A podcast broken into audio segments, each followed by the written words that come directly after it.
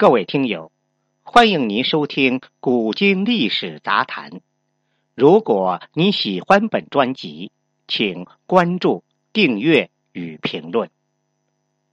这一天，双方四十五万人的军队在乙阙的旷野上展开了布阵。五万秦兵打着白起的旗号，假装是主力，布阵在前。公孙喜见秦军人少。便下令韩军抢先发起进攻，在韩军猛烈的攻击下，五万秦军且战且退，一直把韩军引诱到距离魏军十几里远的地方。就在公孙喜感觉情况不对的时候，忽然听见传来一阵惊天动地的喊杀声，紧接着一阵阵密集的箭雨从天而降。魏军在毫无防备的情况之下，纷纷中箭倒地，顿时阵脚大乱。紧接着，十万秦军扑向魏军，猝不及防的魏军被打得七零八落。更要命的是，魏军中大部分是农民士兵，没有经过军事训练，更没有经历战场的恐怖。面对凶狠的秦军，他们很快就。军心崩溃了，纷纷四散逃命。结果，秦军大获全胜。据史料记载，本次战役总计有二十四万人被杀。这种空前惨烈的场面震惊了六国，同时也让秦国东出之路一片坦途。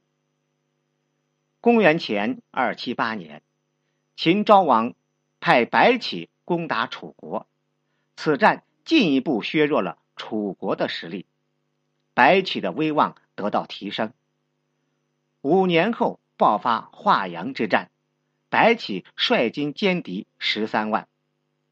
公元前二六零年发生的长平之战，是秦赵两国为了争夺韩国松赵国的上党引发的战争。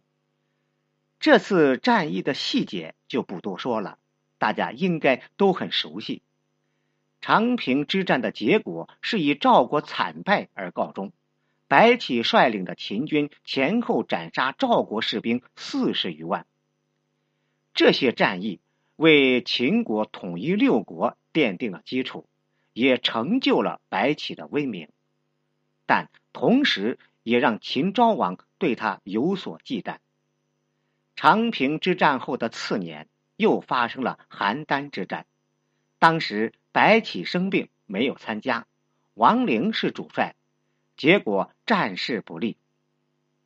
于是秦昭王就派白起把王陵替换下来。但白起认为邯郸不好打，万一诸侯军与赵国里应外合的话，秦军肯定会失败，所以白起不去。而秦昭王派人去劝也没有用，可见白起的性格真是不善于处理人际关系。这在秦昭王看来，是你白起功高盖主不听话了。更要命的是，最后秦军打败了，白起竟说起风凉话，认为秦昭王不听自己的话，才导致这样的惨状。秦昭王得知他这么说以后，那是怒火中烧。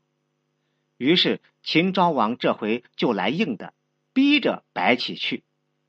白起就装起病来。这时前线的战况一天不如一天，秦昭王的怒气没处发泄，就让人把白起驱逐出咸阳。白起上路，可是才到杜幽。杜幽是古地名，战国时属于秦国，又名杜幽亭，在现在的陕西咸阳市的东边。秦昭王就派人赐给他一把宝剑，让他自尽。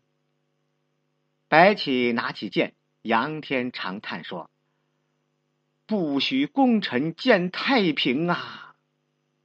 良久，又说：“我是该死。”长平之战坑杀赵军四十万的。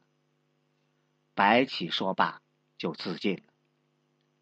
我们知道，领导往往是知错改错不认错，或是知错不认错不改错，所以作为员工的白起要承担起错误，修正错误，给领导台阶下，才是一个合格的员工。